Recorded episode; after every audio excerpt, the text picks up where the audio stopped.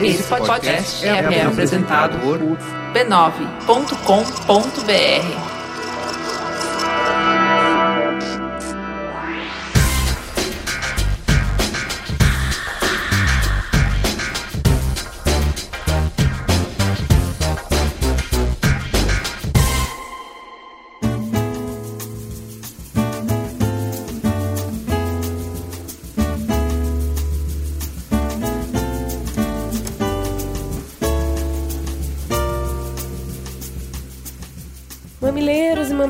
mamiletes, olha quem tá de novo na sua timeline. É a Cris Bartes e a minha companheira de fone, Juva Lauer.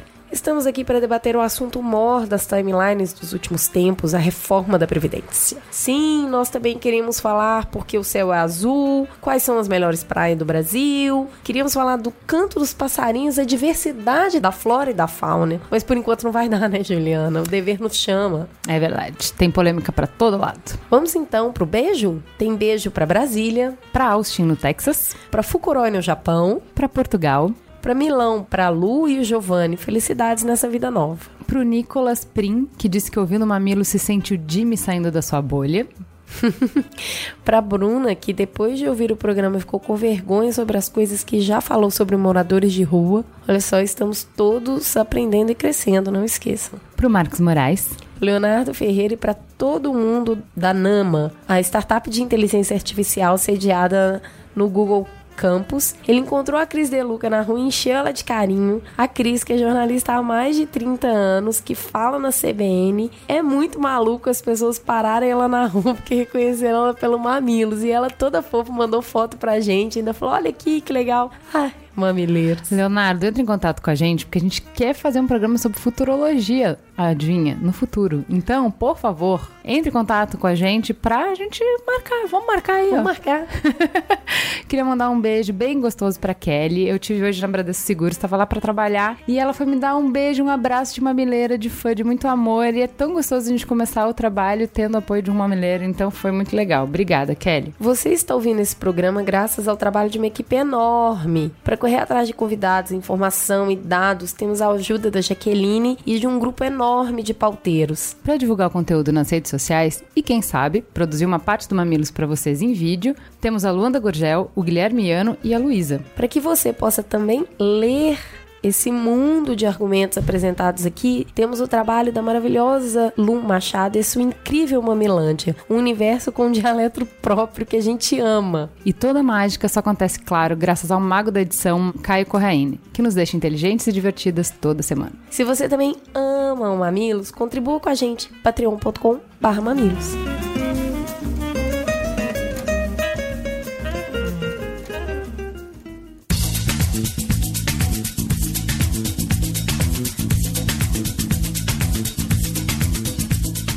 E no Fala Que Eu Discuto, a gente lembra vocês que Mamilos é uma conversa, na verdade. A gente dá aqui o pontapé inicial no programa, alimentando vocês com fatos, dados e opiniões, e vocês continuam a discussão nos nossos canais. Então, por favor, comentem no post do B9, no Facebook, no Twitter ou no e-mail. Vamos começar?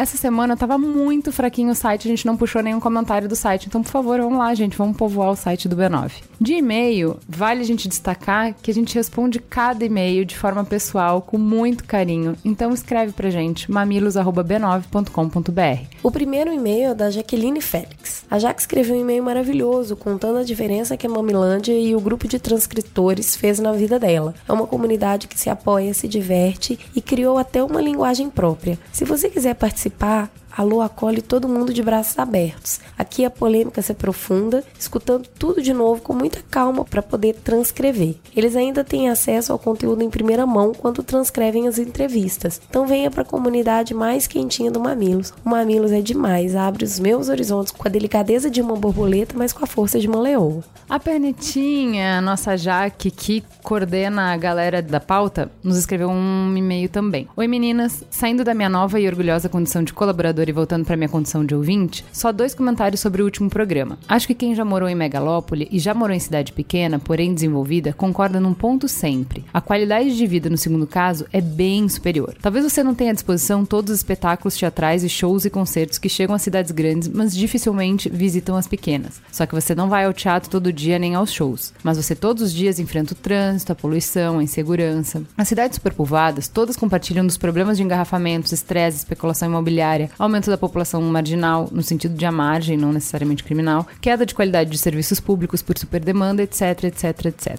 Apesar de tudo isso, cidades como São Paulo não deixam de receber novos moradores. O Vitor mencionou um problema que existe da falta de trabalho em outras localidades, empurrando essas pessoas para grandes centros. Existe sim, mas não é só isso, e hoje eu tendo a pensar que nem é o mais crítico. Explico. Há poucos meses eu estava em São Paulo e assistindo o um noticiário matinal mostrava um problema de uma cidadezinha no interior. Na cidade não tinha hospital público, apenas uma clínica para atendimento da população. Entrevistaram vários moradores, uma moça contou que uma madrugada sua filha, de 3 meses de idade, teve febre de 40 graus. Ela foi à clínica e não havia médico, enfermeiro, ninguém para atender. Essa moça teve que pegar um táxi para ir até a capital para tentar algum atendimento da filha, de madrugada sem dinheiro sobrando na conta para uma aventura dessas. A reportagem seguinte não era diretamente relacionada, falava de outra cidadezinha de São Paulo, cuja única escola pública estava com carência de professores, carteira, faxineiro e perigava não abrir para o início do ano letivo. Nesse dia, eu comecei a pensar sobre o fluxo de pessoas das classes C e D que se aventuram aos grandes centros para melhorar de vida, porque antes era uma conta que não fechava para mim.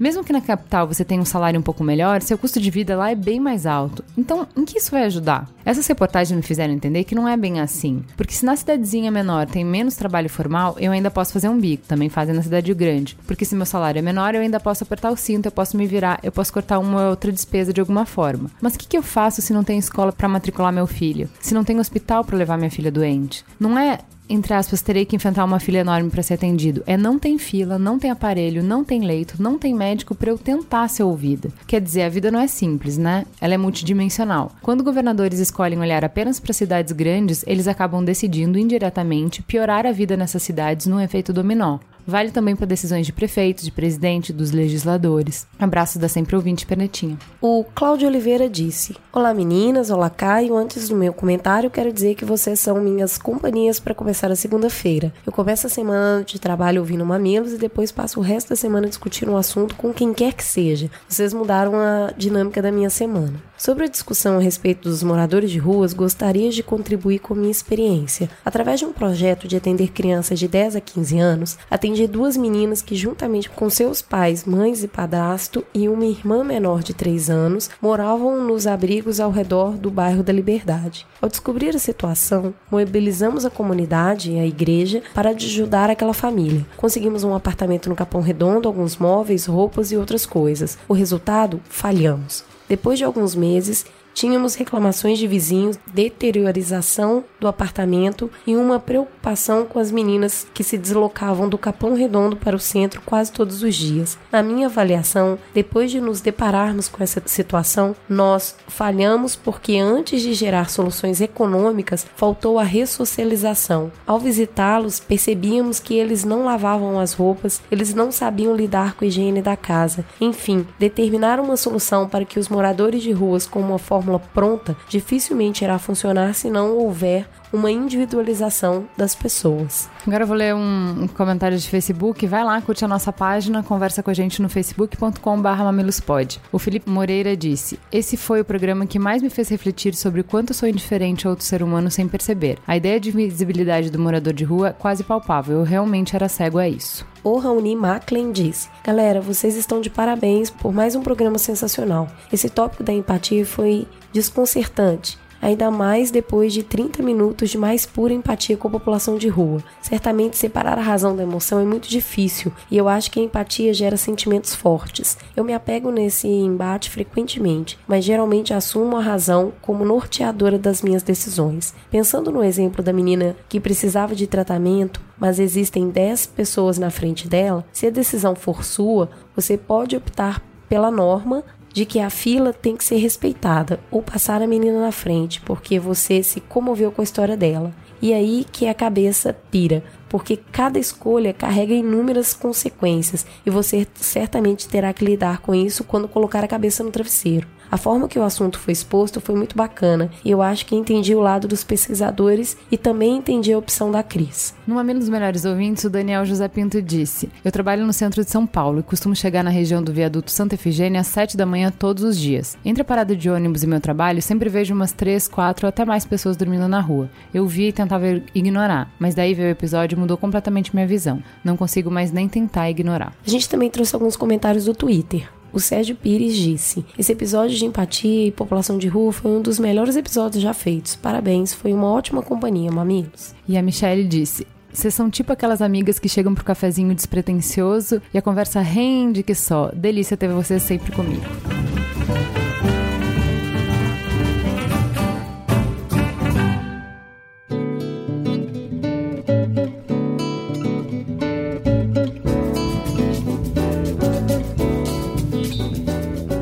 Vamos então para teta? Vou começar apresentando quem tá com a gente. A gente conseguiu dois especialistas de peso, essa é a melhor equipe de economistas que o Mamilos conseguiu reunir. Deu um trabalho danado para conseguir reunir, mas olha, temos só pessoas de peso. Compramos roupa nova para este programa. Sim, eu tô vestindo meu vestido de apresentação.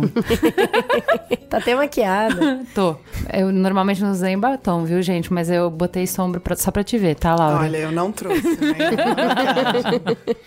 Quem tá aqui com a gente é a Laura Carvalho. Laura, se apresente, por favor. Bom, eu sou a Laura Carvalho, sou professora da FEA USP de Economia, do Departamento de Economia, e, enfim, tenho participado aí desse debate, não só sobre Previdência, mas sobre macroeconomia em geral, nos últimos tempos. Muito, muito bom ter uma mulher falando com propriedade sobre economia nessa mesa. Muito obrigada por ter aceitado o convite. Com a gente também o professor Márcio Holland. Se apresente, por favor, professor. Eu sou professor na Fundação Getúlio Vargas, na Escola de Economia aqui de São Paulo, e já há um pouco mais de 10 anos, 11 anos, e gostaria um pouco de compartilhar uma avaliação sobre previdência e perspectivas demográficas, que é um assunto muito importante hoje em dia para a sociedade brasileira. Então, bora lá, Cris, o que está acontecendo? Acontecendo? O que está pegando? Então, sobre a tal reforma. A Previdência Social é uma espécie de seguro do trabalhador no setor privado. O dinheiro da Previdência é composto por arrecadações de empresas, salário de empregados e dinheiro do governo.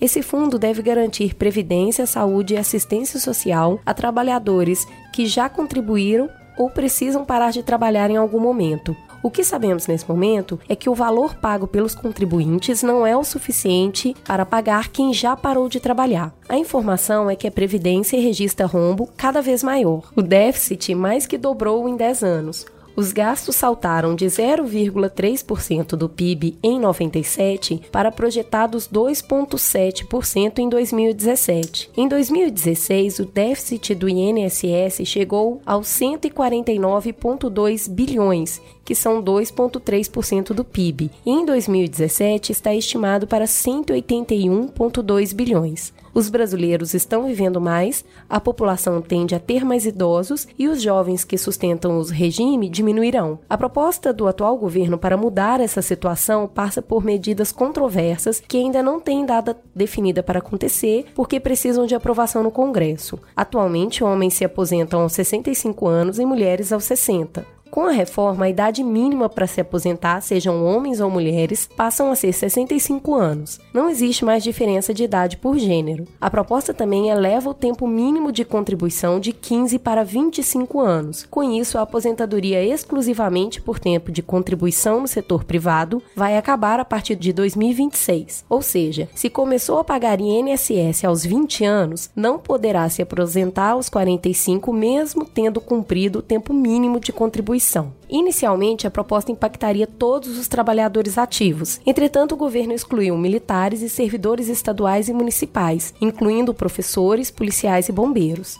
As mudanças ficarão restritas aos trabalhadores do setor privado e federal, incluindo novos ocupantes de cargos públicos, senadores e deputados eleitos em 2018. Os estados e municípios serão responsáveis por definir as novas regras de aposentadoria para servidores estaduais e municipais. A PEC obriga os estados a criarem fundos de previdência complementar para novos servidores, Com isso, os funcionários terão um benefício limitado ao teto do INSS, podendo receber um complemento se quiserem aderir ao fundo. Existe também uma faixa de transição. Pelo texto original, ficaria nessa fase homens acima de 50 e mulheres acima de 45 anos. Agora, todos serão afetados pela mudança. Uma hipótese em discussão é fixar idades mínimas progressivas, começando com 57 anos homens e 55 mulheres, até chegar aos 65 anos, o patamar previsto na reforma. Ou seja, a partir da promulgação da PEC, ninguém poderá se aposentar antes dessas idades. Os aposentados e aqueles que completarem os requisitos para pedir o benefício até a aprovação da reforma não serão afetados. A ideia do governo não é apenas que o trabalhador contribua por mais tempo, é também mexer no cálculo do benefício. Na proposta, o benefício passa a ser calculado com base em 51% de 80% das melhores contribuições, mais um ponto percentual a cada ano pago. Assim, para se aposentar com 100% do benefício, será preciso contribuir 49 anos. Por exemplo, se você começou a trabalhar com 16 anos e contribuiu ininterruptamente com o INSS, aos 65 anos você poderá se aposentar com 100% do benefício. O reajuste dos aposentados continua vinculado ao reajuste do salário mínimo, exceto por três exceções. 1. Um, a pensão por morte, que é integral hoje, será reduzida para 50%, mais 10% por dependentes para todos os segurados, INSS e servidores públicos, e não poderão ser mais acumuladas. 2. Idosos ou deficientes de baixa renda têm direito ao benefício assistencial, mesmo sem nunca terem contribuído. Esse benefício permanece, mas para pessoas com mais de 70 anos. 3 servidores inativos. Nesses três casos, além dessas mudanças, terão reajuste de acordo com a inflação e não mais de acordo com o salário mínimo. Bom, Qualquer medida de reforma no direito dos trabalhadores ela é muito impopular. Definir se uma lei fiscal é uma boa ideia ou não é algo que depende sempre dos valores e prioridades de cada um. Mas o caminho proposto por essa medida, eles são realmente eficientes? O que está sendo proposto mudar? Quando mudar? E como mudar? São as propostas sustentáveis nesse texto da PEC, a mudança à Constituição, mas será que existem outras saídas? É sobre isso que a gente vai conversar hoje aqui no Mamilos. Bom, vamos começar tentando entender por que, que a gente está com rombo hoje, que essa é a base da discussão. O professor, quer começar falando da onde que a gente está com esse rombo? A Previdência Social, ela pode ser dividida, vamos chamar pública, né? Porque tem a parte privada, das empresas privadas que distribuem aí o que a gente chama de algum seguro de previdência na forma de, de, de seguro-vida, mas a previdência pública, que é a, o regime geral da previdência da União e que é para os trabalhadores do setor privado, e o regime próprio da previdência, que é para os trabalhadores, um, para os servidores né, dos estados, municípios em geral, ela hoje, essas duas previdências juntas, hoje elas somam que há uma estimativa de um déficit de mais de 300 bilhões de reais, uh, o que daria alguma coisa muito elevada, em torno de 13% do PIB. A previdência ela é o principal gasto eh, da União. O regime geral da Previdência, que é esse dos servidores do, vamos chamar dos trabalhadores do setor privado, ela hoje já deve estar mais ou menos perto de quase 34 milhões de beneficiários. Você imagina um país com 34 milhões de beneficiários de um lado e além dos servidores públicos também beneficiados do outro lado. É um grande volume de gente hoje aposentada ou beneficiária. Mas se você tem bastante gente pagando, isso não seria problema. Número absoluto não é problema. Nosso problema não, não, é em número relativo, exato, né? Vou chegar lá. Então, é, certamente, certamente há uma dimensão, há uma dimensão estrutural do país, que é esse volume de gente aposentado. Mas tem um outro detalhe importante, que o regime que a gente chama de previdência, ele é mais do que a palavra previdência, ele é um regime de seguridade social. Sim. Por isso é, que é previdência social, né? É, previdência é privada, mas aqui é, ela tem outro que, sentido. Exatamente. E você tem a previdência propriamente dita no sentido da aposentadoria, e aí tem dois tipos de aposentadorias, que é a aposentadoria por tempo de contribuição e já existe no Brasil aposentadoria por idade. Tá? O que o governo está fazendo efetivamente é acabar com a aposentadoria por contribuição né? É, e tudo se transformar em aposentadoria por idade. Já existe essas duas. Existe, por exemplo, dentro desse sistema de seguridade social, o trabalhador também está com esse estado de bem-estar social, digamos, essa proteção social, essa rede social de proteção nessa área. Ele também tem direito ao auxílio doença, pensão por morte, auxílio invalidez. Tá tudo nesse pacote. Isso tudo está dando uma despesa muito significativa. Né? Então tem essa parte mais estrutural da dimensão, do tamanho do negócio. Né? Então a despesa é muito grande. Na parte mais conjuntural Tá? Quando você tem um, um desaquecimento da economia, a economia enfraquece, né? como aconteceu de 2014 para 2016, talvez agora até primeiro início de 2017, provavelmente mesmo que a economia volte a crescer um pouquinho em 2017, não é suficiente para gerar uma arrecadação maior, você tem uma queda significativa de arrecadação em geral. Até porque você tem um aumento da informalização, você tem um aumento do desemprego e você tem, portanto, a redução da base de incidência da receita previdenciária, que é o recolhimento previdenciário previdenciário dos trabalhadores Tem menos gente com CLT, menos gente trabalhando formal, menos gente contribuindo e a despesa ela a nunca diminui. Cai. A receita é? sempre pode cair, mas Isso. a despesa nunca vai cair. Exatamente, exatamente. Então, o país não, não está preparado pela dimensão conjuntural, olhando uma foto agora, o Brasil não está, pela dimensão da, da, da Previdência, o Brasil não está preparado para, digamos, é, certas trovoadas da economia. Então, quando a economia vai mal, qualquer que seja a explicação, motivo, a arrecadação vai cair e ele não consegue financiar. Então o déficit abre. Ele sai de 50 bilhões, vai para 80, vai para 150, vai para 180 bilhões e é isso que está acontecendo. Sai de 1% do PIB e vai para 2,8% do PIB. Eu queria colocar um número aqui para levar essa pergunta para a Laura. Atualmente os gastos da previdência, a gente conseguiu mapear que eles são divididos da seguinte forma: 17% é composta por aposentados por tempo de contribuição, 30% aposentados por idade, 22% pensão e morte, 11% aposentados por invalidez, 5% auxílio doença, 1% auxílio acidente, além de 14% para amparos assistenciais, idosos, portadores de deficiência, qualquer tipo de licença. Quando a gente vê o, o que, que são os beneficiários, vê o tamanho da dívida aumentando e entende quem precisa colocar dinheiro nesse pote para não acontecer o desequilíbrio, como você acha que a gente chegou num desequilíbrio tão grande? Pois é, eu acho que é importante justamente a gente separar essas categorias, né? Porque por exemplo, tem uma parte do que você está falando que é não contributivo, né? Então, a aposentadoria rural, por exemplo, em como ela foi aprovada, ela não tem base de contribuição, ela é um direito né? De alguma maneira ela foi entendida como um direito. Isso veio da Constituição de 88, um pouco de uma decisão de que o trabalhador rural que não consegue comprovar tempo de trabalho e que vive até determinada idade, certamente se garantiu a subsistência é porque trabalhou no campo, etc., teria direito a uma aposentadoria digna e que isso aí era um, o Estado garantiria.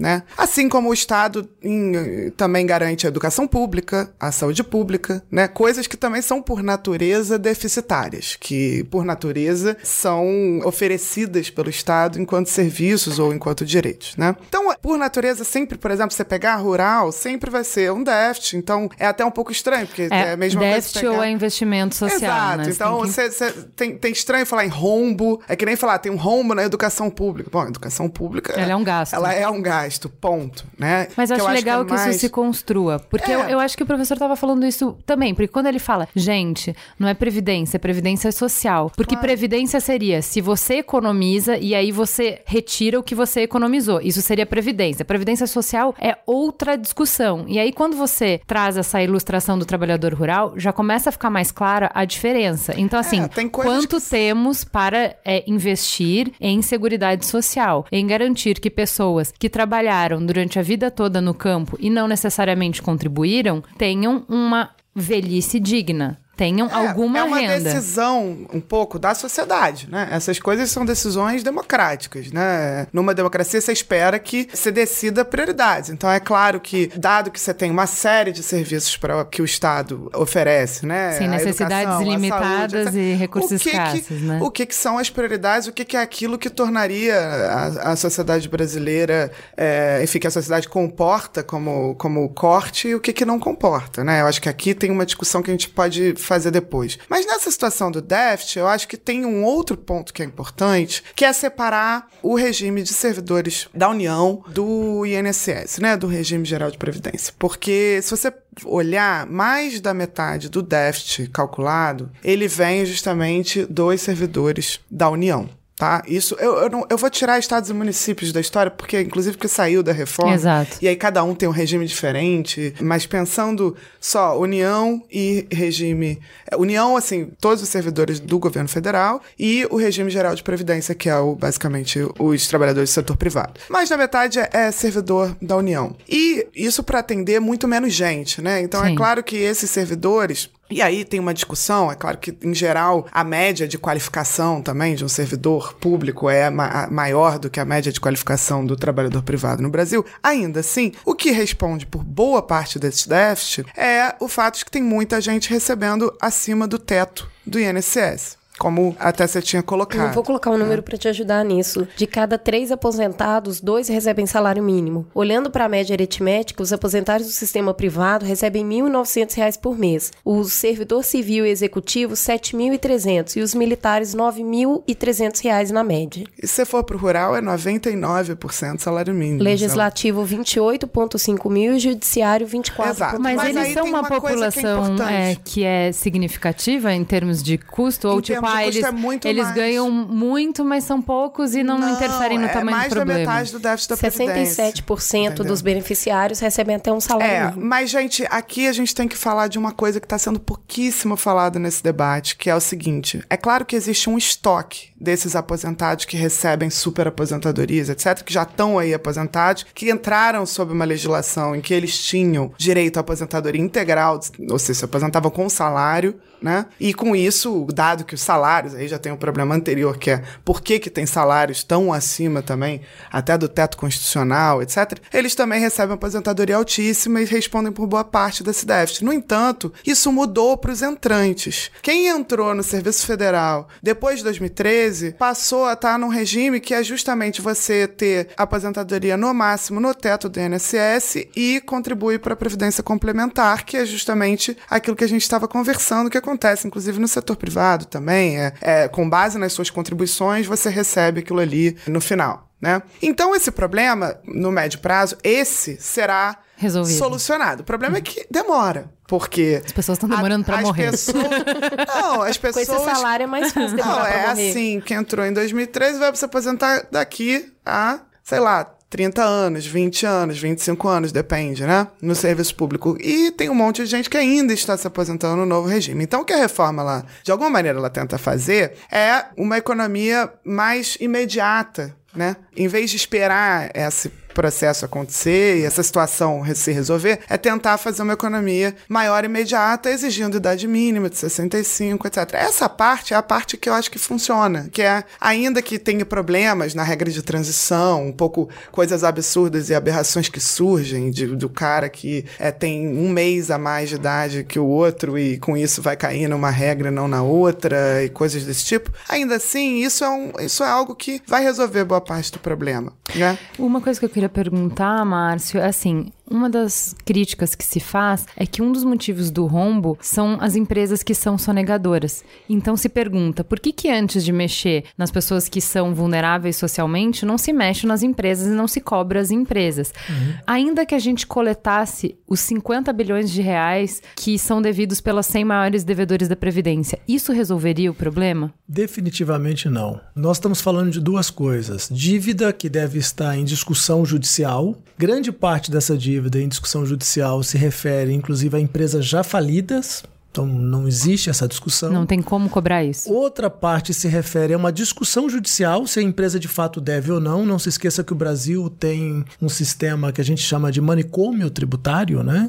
Não é de sistema tributário ou de, de tributação. Existe uma insegurança enorme das empresas referentes, por exemplo, aos auditores da Receita, aos auditores da Previdência que vão lá do trabalho e as empresas acabam eh, sem saber se de fato ela deve ou não aquilo. Aquilo está judicializado, está em discussão não necessariamente é efetivamente um dever da empresa que está ali em discussão e o que sobraria talvez potencial uma coisa relativamente pequena perto do tamanho do déficit. Você vem aí um lado estoque fluxo né? Você vai e paga aquele fluxo mas o, o fluxo continua crescendo no tempo então não resolveu nada. Se isso fosse alguma coisa permanente fosse um fluxo permanente de recuperação tudo bem. Aí eu vou citar como exemplo o que se pode chamar de renúncias fiscais no Brasil tá? Existe uma diferença. No caso da dívida eu acho que é um falso problema. No caso das desonerações, no caso de renúncias fiscais, regimes tributários especiais, eles são permanentes. Vou dar um exemplo muito simples. Há pouco tempo foi renovada a Zona Franca de Manaus para até 2073. É uma renúncia fiscal que nós praticamente nunca discutimos a eficácia da Zona Franca de Manaus. Foi feito o Simples Nacional, em seguida do Simples Nacional foram feitas expansões do Simples Nacional e mais recentemente cada governo que entra, inclusive o Temer, a Dilma, o Lula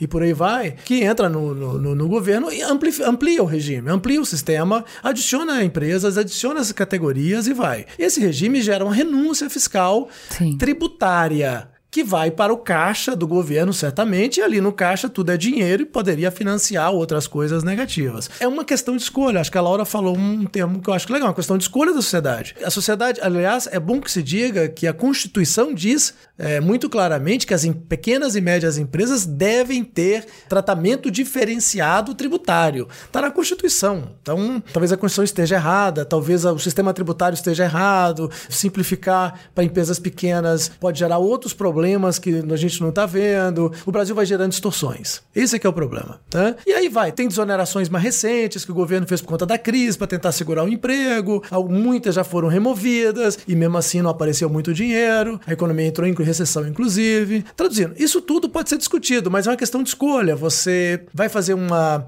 uma, uma defesa, muitos vão fazer uma defesa a um desenvolvimento regional, daí a importância de um regime especial. Vários estados que estão quebrados hoje, a maioria dos estados estão na verdade está quebrado, que tem previdência quebrada na maioria dos estados, fizeram imensas desonerações através de ICMS para atrair investimentos em empresas. E são contratados para 20, 30 anos. Tá? Também pode se discutir isso. Mas, sabe aquela história de ficar buscando Adão e Eva, né? Eu acho que nós temos um problema mais sério quando a gente discute previdência no Brasil e nós não estamos falando sobre ele abertamente, as consequências dele para o Brasil que virá. Tá? Nosso envelhecimento populacional está extremamente acelerado, a não ser que as previsões nossas não sejam adequadas. Mas o que está projetado e a gente tem que confiar nisso. De dinâmica demográfica, de envelhecimento da população nos próximos 20, 30 anos, é para vocês terem uma ideia, aconteceu em outros países do mundo em 100, 150 anos. Então o Brasil está tendo um processo de envelhecimento extremamente acelerado. Extremamente acelerado. E isso, se não tivesse nenhuma dessas regras, se a gente estivesse em outro ambiente, já seria um fator complicador. A gente vê os países da Europa que já passaram por isso, tiveram uma série de problemas, sendo que eles tinham outro caixa, outra estrutura, e eles tiveram que fazer fazer uma série de, Nós vamos chegar no de ações para isso, para tentar lidar com a questão do envelhecimento da população. Exatamente. E o Brasil não está fazendo isso. O Brasil ainda é um país jovem ainda é um país jovem. Mas esse ainda é agora, tipo 2017 para 2020, 25, de 2025, 30, 40, o Brasil vai envelhecer aceleradamente. E isso tem consequências muito severas e a sociedade precisa entender isso não somente para a questão previdenciária, mas por exemplo, para políticas públicas em geral. Eu não sei Sim. se vai fazer sentido, uh, por exemplo, o Estado brasileiro bancar ensino público superior, se não vai ter tantos jovens mais em universidades entrando em, rela em relação em relação ao volume de pessoas idosas, crescendo, demandando é saúde pública. Muito provavelmente a sociedade vai ter que escolher ter saúde pública. Não vai fazer sentido ter ensino público gratuito. Não vai fazer o menor sentido. Então esse tipo de discussão é importante. A mobilidade social, mobilidade urbana, perdão, talvez seja mais importante do que ensino público superior gratuito, né? É, e aí vai. Então a sociedade vai ter que rediscutir, vai ter que rediscutir as regras do jogo. Então quer dizer que nesse primeiro momento que a gente sentou para conversar, deu para entender que a gente tem não um buraco, a gente tem diversos tipos de fissuras diferentes na previdência que faz com que a gente tenha um desequilíbrio, desde dinheiro parando a entrar, dinheiro saindo para lugares aí que já deveriam ter sido estancados, mas que se levam um certo tempo. Mas eu faço e... questão de registrar uma frase só que é importante, tá? Esse debate de se tem dívida que o governo poderia ter de empresa, se tem renúncia fiscal que o governo poderia reaver e tudo mais, é para mim é importante fazê-lo. Sociedade tem que fazer, se tem que ter esse regime especial ou não. Mas ele é falso perante a discussão previdenciária. Essa é a minha discussão. Porque a questão previdenciária tem muito mais a ver com alinhamento de incentivos à dinâmica demográfica para frente. Tudo isso pode ser revisto em reforma tributária, em reforma do mudança do modelo de desenvolvimento regional. São outras discussões. Não se misturar tudo isso é como se você quisesse resolver, sabe, todos os problemas do planeta num só lugar.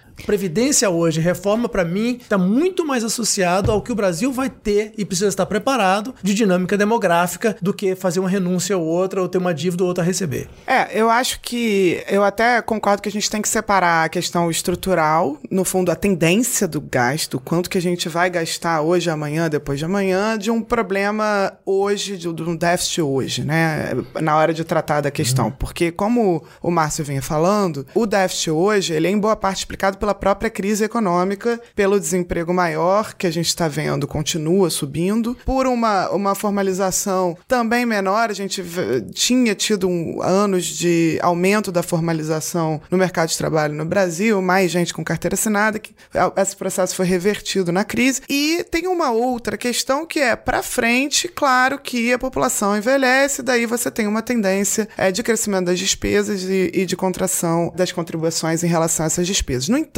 eu acho que essa separação tem que ser feita, mas a gente tem que pensar que todo regime de previdência público, como é o caso do Brasil, ele não depende só do quanto as pessoas ficam aposentadas, ou do quanto tempo elas estão aposentadas, ou da idade, do valor de benefício, que são as coisas que a reforma está atingindo. Ela também depende muito dessa razão entre trabalhadores ativos Uhum. e trabalhadores inativos. Ou seja, não adianta você fazer um monte de corte e um monte de coisa que reduza benefícios, é, adie a aposentadoria e que na tendência reduza esse crescimento das despesas, se do outro lado você está fazendo um monte de políticas que levam à estagnação da economia e que, portanto, reduz vão, a quantidade de vão fazer com que o desemprego ele aumente, com que o nível de formalização não volte a crescer, etc. É importante o crescimento econômico dentro dessa conta. Dessa lógica. É essencial que haja crescimento econômico, mesmo para, inclusive, para compensar esse efeito demográfico de envelhecimento da falando, população. Envelhecimento da população. Então, tem uma equação que às vezes é muito difícil a gente ver no cálculo atuarial, por exemplo, porque o governo ele faz um cálculo do quanto as pessoas vão viver e, e do quanto são os benefícios, etc, e baseia e dá um pouco as projeções e daí qual é a reforma que é necessária.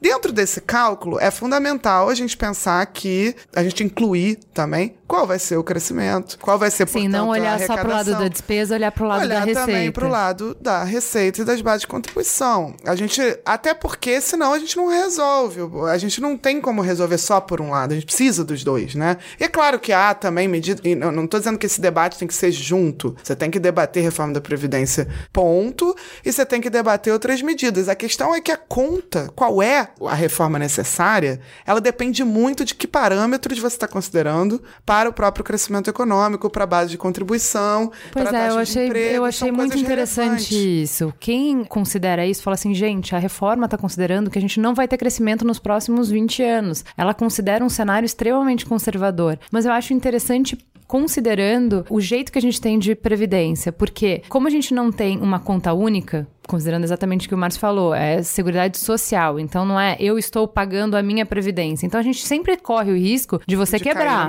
A pessoa é meio sistema de pirâmide, claro. né? Eu estou pagando para outra pessoa. Eu dependo que no futuro alguém esteja pagando para mim. não só na previdência. Isso, por exemplo, seguro-desemprego é um gasto que aumenta em crise. Despesas em geral, assim, tem uma série de elementos que são chamados estabilizadores automáticos que aumentam em crise, né? E a arrecadação cai em crise também. Total, de todos os tributos, não é só a base de contribuição da Previdência. Ou seja, crises econômicas, desemprego alto, e essa não é também uma crise como outras que a gente já teve. Vamos falar que a gente está numa crise, é que não dá para pensar, ou pelo menos eu espero, que não aconteça outras vezes dessa maneira no futuro. É uma crise, a maior crise que a gente já viveu desde 29, pelo menos talvez até mais que 29. Desde que há dados disponíveis, essa é a crise mais brutal que a economia brasileira já passou. De modo que a gente pegar esse caso esse exemplo, e como projetar algo que a gente, o, o, nosso futuro em cima do gente, pior momento da economia. Que a gente precisa estar preparado para uma coisa assim, eu acho que nenhum país do mundo está preparado para uma coisa Vamos assim. Vamos conversar um né? pouquinho, então, exatamente sobre a reforma, para as pessoas entenderem um pouco melhor do que, que a gente está falando quando fala desse universo. Então, a gente já tirou aqui servidores estaduais e municipais, e a gente tem algumas categorias. A gente sabe que a Previdência não é igual para todo mundo. Você tem trabalhador do setor privado, da cidade, do campo, funcionário público e militar, cada um com um benefício diferente, como vocês já, já tinham falado aqui. Qual é a diferença? Quem é mais impactado por essa mudança? Eu acho que, da perspectiva de mais impactado por essa mudança, certamente é o trabalho rural, é o trabalhador rural. Ele hoje vive sobre um regime que pode se dizer bastante generoso. Em que sentido? O trabalhador rural ele não precisa contribuir como a Laura disse, ele precisa comprovar 15 anos de atividade rural e ele comprova isso através de sindicatos ou às vezes através da judicialização. Então o Brasil é um país assim, que é judicializado tudo, vai tudo pro processo, né? Que é super caro, né? Que é caro, que torna o país muito mais complexo e ele acaba ganhando, acaba ganhando uma previdência que é relativamente baixa, porque ele é um beneficiário, digamos, de um salário mínimo, digamos, né? Mas ele não contribui com nada e ele dá um, um rombo bem elevado. Tá? Ele vai passar a ser computado sobre ele não 15 anos de atividade, mas 25 anos de contribuição. Hoje o governo, não sei se eu posso falar hoje, mas o governo está flexibilizando a proposta né? Considerando, quem sabe, não ter o trabalhador rural aposentando aos 65 anos, mas voltando à idade anterior, o homem aos 60, a mulher aos 55. 5 anos de desconto por ser rural. Mesmo assim, certamente 25 anos de tempo de contribuição do trabalhador rural é muita coisa. O que vai acontecer é, é, que ele vai, não vai conseguir, né? E ele vai para o benefício que a gente chama da prestação continuada, BPC. E aí ele vai cair nesse sistema do BPC, que provavelmente é um benefício que não necessariamente seria vinculado ao salário mínimo. Então isso vai dar. Ele uma... cai para um benefício ainda menor do que hoje já é bem pequeno. Provavelmente, mas é, é ele está gerando o que se pode chamar de rombo muito grande Tá? Um rombo muito grande e, é, e ele vai, vai ser mais impactado por isso. Né? Eu diria que nessa equação, nessa equação, e eu não sei se a Laura concorda com isso, eu gostaria de ver também impactado igualmente os servidores públicos estaduais, municipais e federais né, na mesma proporção. Porque você impacta de forma muito severa pessoas mais vulneráveis e você protege os servidores e o judiciário, os militares, a polícia civil, professores. Ou seja, não faz sentido ter aposentadorias especiais. Olha, o nome já indica. E o Brasil, esse é um grande problema que a gente precisa discutir. O Brasil é um país de privilegiados. Né? Esse é um grande problema. E os privilegiados mandam, governam e fazem a legislação, e fazem o lobby, e fazem pressão, estão na mídia, tá? estão reclamando, estão fazendo vídeos pela internet. Né? E esses privilegiados, o trabalhador rural não está fazendo vídeos pela internet reclamando, que agora não tem 15 anos de comprovação de atividade, mas 25 anos de contribuição. Né? Isso é uma grande diferença. Não estou dizendo que eu concorde ou não, é uma grande diferença. Então ele é o mais impactado respondendo a sua pergunta. Quando a gente fala do setor privado, a gente está falando que em 2015 eram 53 milhões de contribuintes e cerca de 33 milhões de beneficiários. Tá? Então a gente já tem esse número aí. As contas da Previdência Urbana, elas já fecham no azul desde 2009. E aí a pergunta também gira em torno de se o privado urbano não compensaria esse privado rural para a gente ter menos impacto em quem é mais vulnerável. Como você vê isso, Laura? Olha, primeiro eu queria, enfim, dizer aqui que eu concordo 100% com o Márcio no, no ponto inicial dele, que é, acho que o mais relevante aqui, que é de fato quem será mais impactado é esse trabalhador rural por, pela exigência de 25 anos de contribuição né? Porque eu acho que isso, nem isso é um ponto de consenso. A defesa do próprio governo e de econo outros economistas é de que o mais impactado é o privilegiado nos moldes atuais da reforma. Por quê? Porque a idade mínima de contribuição, essa de 65 anos, ela vai impactar mais quem hoje se aposenta, ou quem até aqui se aposentava, por tempo de contribuição e conseguia se aposentar de forma muito precoce. É, precoce né? E é verdade que a reforma ela tem esse ponto que é o ponto que eu inclusive acho que é correto da reforma, a idade mínima, tá? No entanto, exigir 25 anos de contribuição de quem está no campo e das pessoas mais pobres nas cidades também, né, que não, não trabalham no, no, no, setor formal. É, a gente está falando de siderurgia, tem... metalurgia, construção civil com 65 anos é gente, é pesado. Não, aí eu não estou falando nem da idade, eu estou falando exigir 25 anos de contribuição uhum. mínima de quem não tem carteira assinada na maior parte da vida, né? Também vai expulsar. Às vezes até pela própria atividade. Muita da atividade agrícola é sazonal. Sim. Claro. O trabalhador ele vai até aquela região para fazer um corte de cana e depois ele re re retorna à sua moradia, fica ali mais um outra cidade mais um Claro. tempo e volta para fazer a colheita do milho, a colheita da soja e volta. Claro. Então ele não tem nem como ter essa continuidade que na indústria tem, certamente. Né? Pois É, é. eu até vi que mudou uma coisa, acho que faz uns dois anos, que era assim, antes você podia pegar, sei lá, pegar o, o trabalhador rural, você tinha que pegar, se você pegava quatro meses, você tinha que ficar com ele seis meses, e aí depois ele ia pra benefício e tal. Mudaram uma regra, e aí as empresas conseguiam pegar três meses e o resto ele ficava ganhando benefício. Então, É. isso também é complicado, é o que você estava falando dos benefícios fiscais, do jeito que a gente faz as regras, e às vezes sai da mão da empresa pagar para o trabalhador e entra na previdência a renda desse trabalhador. Exato. Eu acho que tem um ponto que é assim: esses trabalhadores vão todos, como o Márcio falou, né? Esses, os mais pobres, os que não conseguem provar, porque não adianta você fazer uma reforma que parta do princípio de que a decisão sobre contribuição e sobre quanto tempo trabalha e sobre aposentadoria, ela é toda individual. Do tipo, as pessoas não têm 25 anos a comprovar de contribuição porque são picaretas ou estão querendo se aposentar mais cedo, e daí você está partindo de um princípio que é, bom, o sujeito tem que me dar aqui uma série de documentos, né? Quem assistiu aquele filme Eu, Daniel Blake, sabe como é que é a historinha, né? Que é a história do. da- você começa a assumir que a fraude é a regra, e daí começa a exigir comprovações, contribuições, etc., que às vezes nem são a forma mais eficiente de lidar com o problema e que estão desconhecendo a realidade do mercado de trabalho,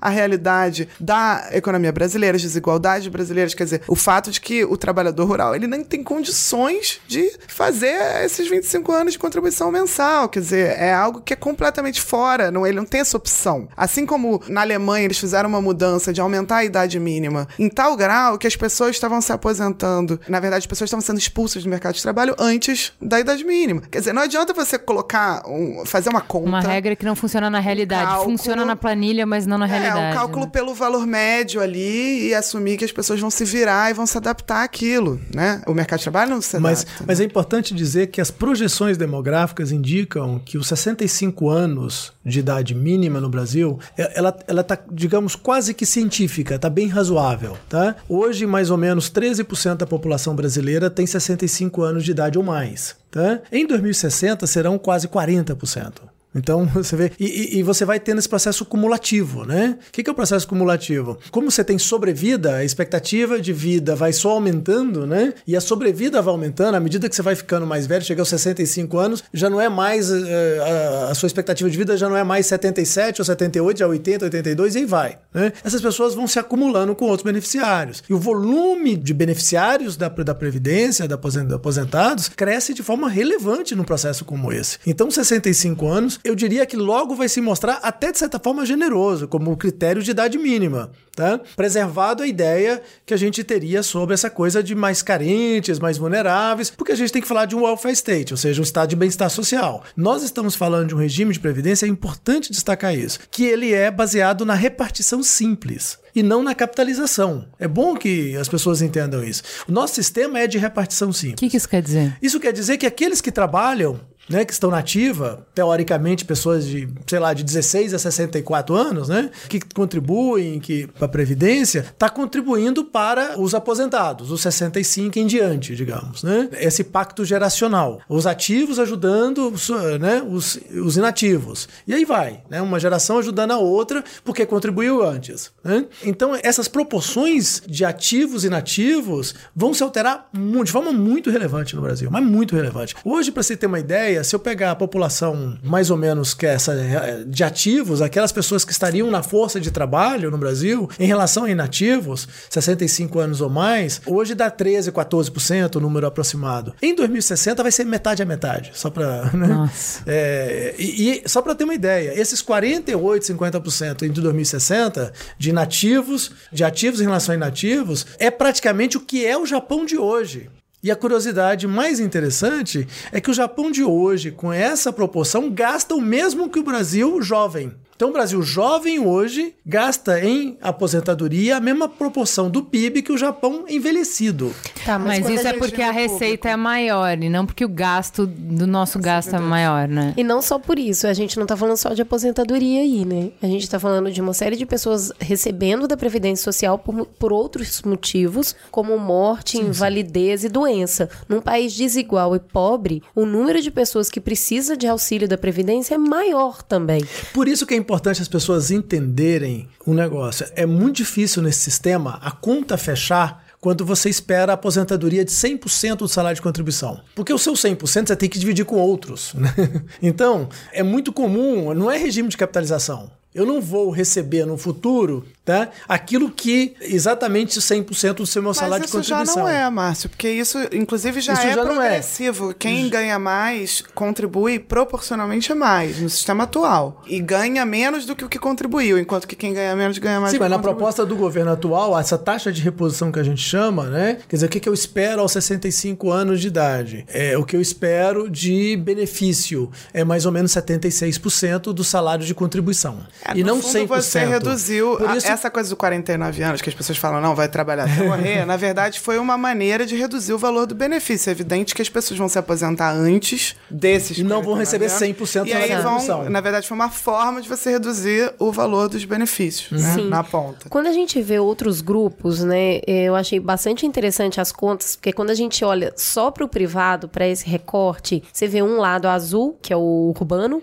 um lado vermelho, que é o rural, você entende ali que dá para fazer uma magia e tentar equilibrar as contas. Quando você vai para outro grupo, que é o público, o negócio já começa a ficar mais complicado. No público, a gente tem 557 mil contribuintes, mas tem 705 mil beneficiários. Aí já tem o desequilíbrio das contas. E o que a gente tem aí é uma negativação acontecendo já há uma década. Só vem aumentando essa negativação. Então, as receitas e, e o, o tamanho do que precisa ser mexido é maior. E é justamente quem basicamente não está entrando. Por que, que tem é, esse descompasso que... entre contribuinte e beneficiário? A gente está diminuindo o número de servidor público? Não, eu acho que. É, bom, isso não, de forma alguma.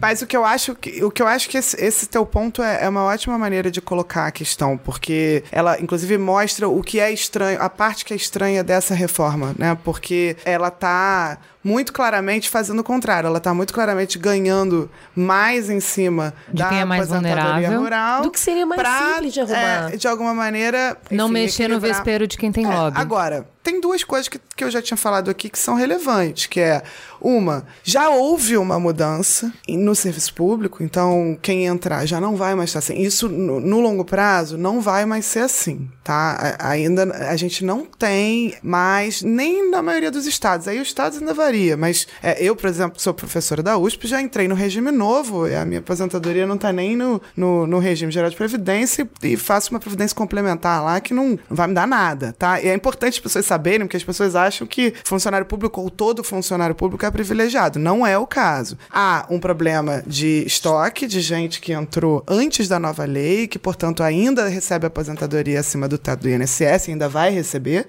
né? E há o problema dos super salários, que aí é uma outra questão, que também são, enfim, privilégios, etc., que a gente tem que o tempo todo tratar. Os militares, um regime também diferente, então é, é, é não, não dá nem pra gente discutir é, aqui. Eu queria colocar eles também, porque eles são muito parecidos com a situação do público. São ali é, 348 mil ativos, 152 mil inativos e 219 mil pensionistas. A gente tem os militares eles não se aposentam, né? Eles ficam inativos. O que a gente vê é um número de pensionistas de quase 370 mil, maior do que o de militares na ativa, que são 348 mil. Então também tem uma situação parecida com o do setor público, tem mais gente inativo do que ativo. É, nós desenvolvemos uma distorção no sistema de previdência social no Brasil, que são as pensões por morte. Né? E só para ter uma ideia, as despesas de pensão por morte já bate 100 bilhões de reais. E a gente quase não fala dela. Né? A gente está falando de 3% é. do PIB, coisa que não é comparável em muitos países no mundo, né? Não é comparável, não é uma coisa é quando você olha os dados brasileiros e fala, mas no mundo deve ser igual. Aí você vai ver no mundo, é, não é 3% do PIB de gasto com pensões por morte, é 1%, é 1,2 2,2. Então tem alguma coisa errada com a gente. O que está errado com a gente? Os critérios de pensão por morte eram, assim, praticamente não existia critério. Tá? Não existia critério algum. Se você não precisa ter contribuição nenhuma, Começa por aí, você já recebe, a viúva ou viúvo recebia 100% do valor, independente do número de dependentes ou não, e recebia o vitalício, com independente da idade ou não. E era muito comum aquela história de jovens se casarem com velhos que estão para aposentar para receber a pensão. Quase que um, uma espécie de um caso anedótico, né? De uma pessoa estar tá com 70 anos, casa com a menina de 16 anos, que vai receber isso pro resto da vida. Sendo que uma pessoa de 16, 17 ou 30 ou 40 anos tem chance de, ou de ingressar ou reingressar no mercado de trabalho. Então o Brasil tem essa distorção. Inclusive eu, no governo, nós fizemos a primeira proposta de, de, de mudança disso, tá? Ela foi, como toda discussão de previdência, você manda uma proposta que a gente chama ideal e aprova-se a metade, da mesma forma agora o governo governo. Então o governo de novo está batendo o martelo de novo no mesmo assunto. Então mudamos o critério, Tá? O critério passava a ser depende da idade da pessoa é, para receber o benefício. O mais jovem recebe por pouco tempo, o mais velho já recebe por mais tempo, porque não vai dar tempo de voltar ao mercado de trabalho. Agora, o governo fez, fez, adicionou aí essa proposta de não cumulatividade. Qual o problema da pensão e aposentados? Mais ou menos 30% dos pensionistas também recebem aposentadoria. É, isso é, um, é, é, o, é o duplo privilégio. Então tem que se excluir isso. O que o governo parece que está querendo flexibilizar é manter a acumulação atividade no caso de um benefício muito pequeno, muito pequeno. em torno de um salário Sim. mínimo. Eu acho que aí a gente está entrando no vespero que deixa claro qual é a situação no Brasil. Porque, por exemplo, as pessoas falam: não, você desvincular o BPC, que é esse benefício que é basicamente para quem mora num, num domicílio em que a renda per capita é inferior a um quarto de salário mínimo ou é portador de deficiência, quer dizer, essa pessoa tem direito hoje a um salário mínimo e todos os trabalhadores rurais que não conseguirão mais se aposentar, dada a nova regra de 25 anos, vão entrar nessa categoria, como o Márcio tinha comentado. Né? Desvinculou-se esse valor. Antes, quem recebe BPC é um salário mínimo. A reforma propõe desvincular do salário mínimo, e aí tem gente que chega e diz assim: não, mas tudo bem, mas desvincular do salário mínimo não quer dizer nada. O Congresso vai aprovar por lei, ele pode até dar um benefício maior do que o salário mínimo. Mas você olha e fala assim: peraí, que Congresso que você está olhando? O que, que te faz desconfiar mais do trabalhador rural e achar que que ele é um fraudulento e que ele está tentando conseguir um benefício que ele não tem direito e não desconfiar do Congresso. Assim, eu não entendo o ceticismo das pessoas para achar que os vulneráveis estão sempre tentando roubar os cofres públicos e que o Congresso está lá é, tentando realmente fazer aquilo que a sociedade deseja, né? Ao contrário, você vê que esses grupos de pressão, como o Márcio colocou, acho que esse é o ponto mais importante aqui, é que os grupos de pressão vão conquistando é, dentro exceções, desse, né? desse conflito, né? E que num momento de crise é maior, né? No momento de crise, o bolo diminui e a disputa pelas fatias ela é mais acirrada, quem consegue, nessa conjuntura, algo, manter o seu privilégio e, com isso, tornar é, os direitos dos outros, né, diminuir, reduzir direitos dos outros, são aqueles que têm maior força, que são aqueles que financiam campanhas eleitorais, que são aqueles que têm acesso maior né, à opinião pública, né, à, à mídia, etc. Então,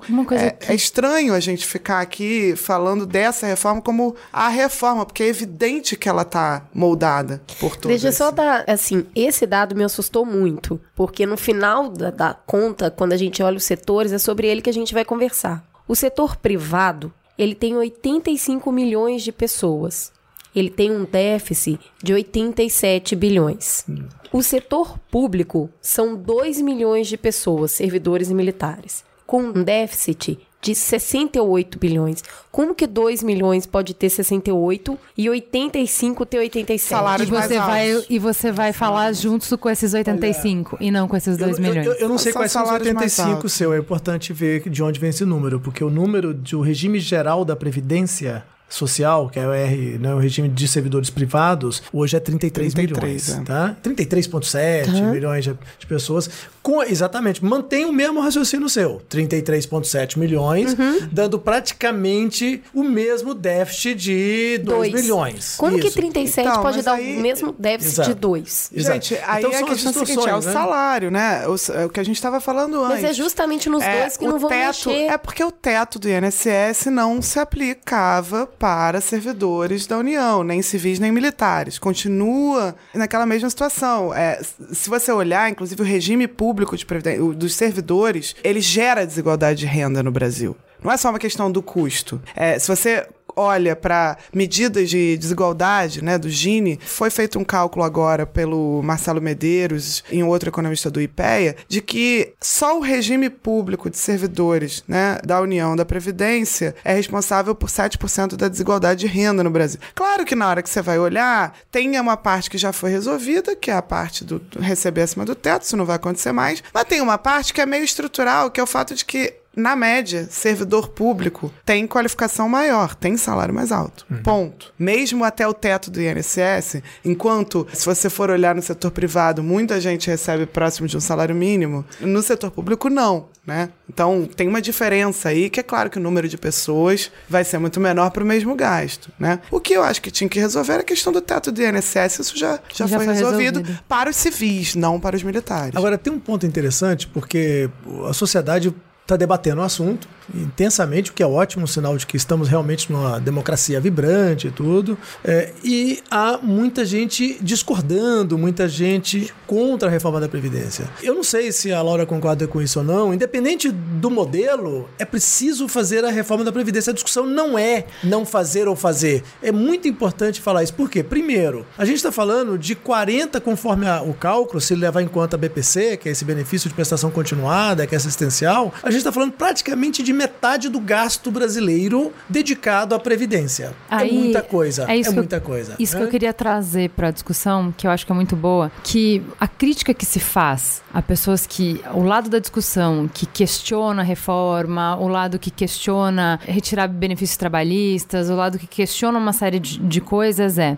não dá para gente projetar e conversar sobre os benefícios que a gente quer considerando o mundo ideal. Então, assim, gente, a gente quer que as pessoas tenham uma renda mínima garantida? Sim. A gente quer que as pessoas tenham acesso à saúde universal? Sim. A gente quer. Não, querer a gente quer tudo. A questão é o que a gente consegue pagar. Então é nisso que essa conversa começa a ficar interessante. Eu acho que tem dois pontos aí. Primeiro, que a gente corrija, que eu achei muito interessante que a Laura falou assim: não vamos falar de rombo. A gente vai falar que a gente está investindo para que as pessoas tenham segurança social, esse valor. Esse valor comporta nosso orçamento? Não comporta. É outra coisa. A gente não está falando de rombo, a gente está falando de que eu não tenho isso para investir. Se tivesse, talvez fosse a minha escolha investir, mas hoje eu não tenho. Então eu preciso de um investimento que seja sustentável. A segunda parte é a parte que a gente fala sobre o quanto da nossa receita está vinculada com isso e o quanto que isso está vinculado em outros países. Porque daí a gente vai parar de falar tanto sobre efetivamente que tipo de custo, se a gente quer esse custo ou não, e vai falar mais sobre quem nós somos. Se somos um país rico, se somos um país pobre, se a gente está tentando andar maior do que as nossas pernas, o que, que a gente pode fazer para que talvez o nosso PIB cresça ao invés de eu ter que fazer tantas é, reformas duras, principalmente falando do que a gente vai mexer em benefícios que são a base da base da base da base. Então, assim, quando a gente fala que a gente vai empurrar uma série de pessoas para esse benefício mínimo, que é menos do salário mínimo, quando a gente fala que a gente tem uma lei de terceirização vindo que vai empurrar as pessoas para a informalidade, ou seja, elas não vão conseguir comprovar tempo de trabalho, então não vão conseguir se aposentar, então vão cair para esse grupo, a gente está falando que a gente está empurrando muita gente para uma situação muito precária. E a gente já tem uma série de problemas sociais no Brasil que o Mamilos discute direto, que nos dão indicadores, um, uma vida, um jeito de viver, uma sociedade muito precária. A vida de ninguém é boa do jeito que a gente está numa precarização da existência dessa maneira. Então, o que, que a gente pode fazer para que você, considerando que a gente está falando de investimento, para que a gente possa arcar com esse investimento? Tem duas discussões aí. Uma delas é mais estrutural, do país, do país que queremos, para onde estamos indo, né? E essa discussão mais estrutural, eu daria dados que são relativamente deprimentes, tá? De 1980 para cá. Obrigada. De 1980 para cá, o Brasil praticamente parou de crescer. Tá? Ele estagnou. A produtividade, ou se você quiser usar um outro termo melhor para facilitar, que é a, a, renda per capita, né? o que cada brasileiro teria de direito nesse cunhão da, do crescimento todo ano, do PIB, é, do que se adiciona de valor todo ano, cresceu 0,8% ao ano em média de 80 até agora. Tá? Se você falar, ah, mas foi assim no resto do mundo? Não.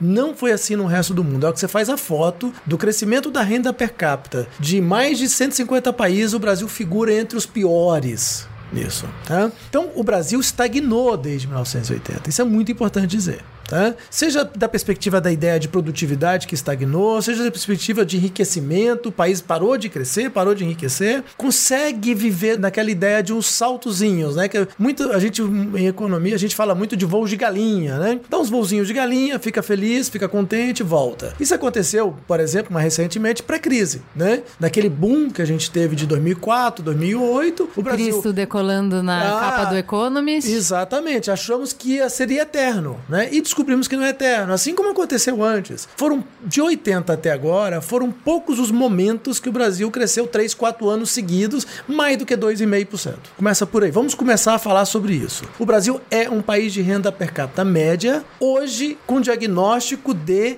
na armadilha de país pobre de renda per capita média. Tá? Essa é a situação do Brasil hoje. Como sair daí é uma outra discussão. Tá? Esse é um lado Mas que pode ser uma parte da discussão de previdência? Certamente. A gente discutir também o que a Posso gente tem por quê? ganhar. Posso dizer porque eu vou falar uma frase e depois eu vou dar um pouco aqui também da, da, da Laura av- avaliar um pouco isso. Eu diria que, em parte, porque, inclusive, falando da perspectiva da previdência e de gasto, porque nós aumentamos muitos os gastos do país, nesse período que eu tô falando, os gastos em relação ao PIB estão saindo de 10, 12% do PIB para 20% do PIB. Praticamente dobraram. Esses gastos foram muito pouco produtivos. Porque nós Tá. passamos a gastar muito em despesas correntes cotidianas e não gastamos com investimento público no Brasil. E quando a gente gasta com investimento público no Brasil, a gente gasta com investimento público com corrupção, com interrupções de obras e por aí vai, né? Com esquemas, escândalos, com sobrepreços, com revisões de contratos. O Brasil não soube fazer investimento público. Não soube fazer investimento público. Investimento que pudesse fazer render e crescer o bolo e ter trabalho para que as pessoas que é pudessem pagar a previdência e infraestrutura, desonerar essa- transporte de qualidade, né? Aquilo que a empresa tem de produtividade para dentro da porteira, né, que a gente chama, né, da porta, ela não tem para fora, porque o custo de transportar no Brasil é muito alto, desperdício em rodovias, ferrovias é muito alto, mobilidade urbana no Brasil é um absurdo. É só você olhar a estrutura de metrôs aqui na, de São Paulo, você vai saber disso. Então nós temos um problema de falta de investimento em infraestrutura urbana, ferrovias, rodovias, aeroportuária e por aí vai. Nós paramos de fazer isso. E quando a gente fez isso, fizemos muito mal. Mas muito mal. Tá, quando a gente volta para esse cenário que a gente precisa entender para apoiar ou não neste momento, ainda tem dois grupos importantes que, eu, na minha opinião, também tem meio que passado ao largo nas discussões, que é o grupo que precisa do benefício por invalidez, que já é um benefício baixo, porque o afastamento por invalidez é 51% dessas pessoas ganham um salário só, e aí já mostra o tamanho do que é o gasto da previdência com isso. E aí você deixa de vincular ao salário e vai vincular a outros índices de reajuste, permanecendo esse benefício muito baixo. E o outro é por deficiência, que também acontece, acaba caindo muito mais no, no BPC, mas o que a gente tem aqui é uma seguridade para pessoas que não têm condição de pagar ou aquelas pessoas que não têm condição de ingressar no mercado de trabalho e eles também vão passar a receber menos ainda do que já recebem hoje. Então, esses são dois grupos que também a gente tem conversado pouco sobre eles, até porque se o trabalhador rural não tem voz, esse aqui tem menos ainda. É muito difícil para essa pessoa porque ele nem é contribuinte, né? Então, quando a sociedade olha e vai debater previdência, a gente só quer falar com quem contribui. E é aí que a gente esquece o fator social da Previdência, porque na verdade a gente tem uma contribuição para uma, uma necessidade de toda a população e não só de quem tem condição ou força motriz de trabalho. E tem uma outra questão nessa proposta que fala sobre a igualdade de idades para aposentadoria. Existe uma parcela grande da população que entende isso como uma vitória ou uma derrota para as mulheres. Queria entender a sua visão disso, Laura, e equiparar a idade de homens e mulheres para aposentadoria na proposta. Como que você vê isso? Bom, veja bem, é, a gente tem duas questões aí a serem analisadas, né? E que tornam essa questão tão difícil, na verdade. A primeira é que as mulheres vivem mais do que os homens, ainda, né? Substancialmente mais, talvez isso vá cair com o tempo. Estamos tá trabalhando muito para claro. cair, pelo jeito. É, mas, enfim, as mulheres vivem mais, né? No entanto, as mulheres ainda, na forma como o mercado de trabalho brasileiro ainda ainda está, né, não só fazem jornada dupla, né, e ainda tem que cuidar dos filhos, etc., como tem salários, rendimentos menores, situações, condições de trabalho piores em geral, enfim, ainda estamos num, num país com altíssima desigualdade de gênero no como funciona o mercado de trabalho, né? Isso traz essa, essa balança. Se de um lado a mulher vive mais, o que tenderia a levar a idade de aposentadoria para frente, de outro a gente não solucionou uma série de questões estruturais que, estruturais que envolvem a vida da mulher, né? Eu acho que uma reforma que, por exemplo, fosse aproximando a idade mínima de aposentadoria da mulher e do homem aos poucos, né? Então, uma coisa que começasse Progressiva. é, progressiva, que começasse, inclusive, acompanhando as mudanças no mercado de trabalho, o aumento da taxa de participação da mulher no mercado de trabalho, coisas que afetam também essa dinâmica. Eu acho que faria sentido. Eu, eu, eu vejo como um pouco drástica o igualar de uma vez né? Dado que a gente não está vendo avanços tão claros, eu acho que aumentar, elevar a idade mínima de ambos e ir aproximando em uma transição seria razoável e talvez, inclusive, atrelando essa transição a outros indicadores de mercado de trabalho, a taxa de participação da mulher no mercado de trabalho, a outras coisas, né? Eu tendo a olhar isso com um olhar bem racional, entendendo que nós temos uma série de desigualdade na sociedade, a mulher ela acaba tendo mais trabalho, menos equidade salarial e não vejo isso como um problema da previdência.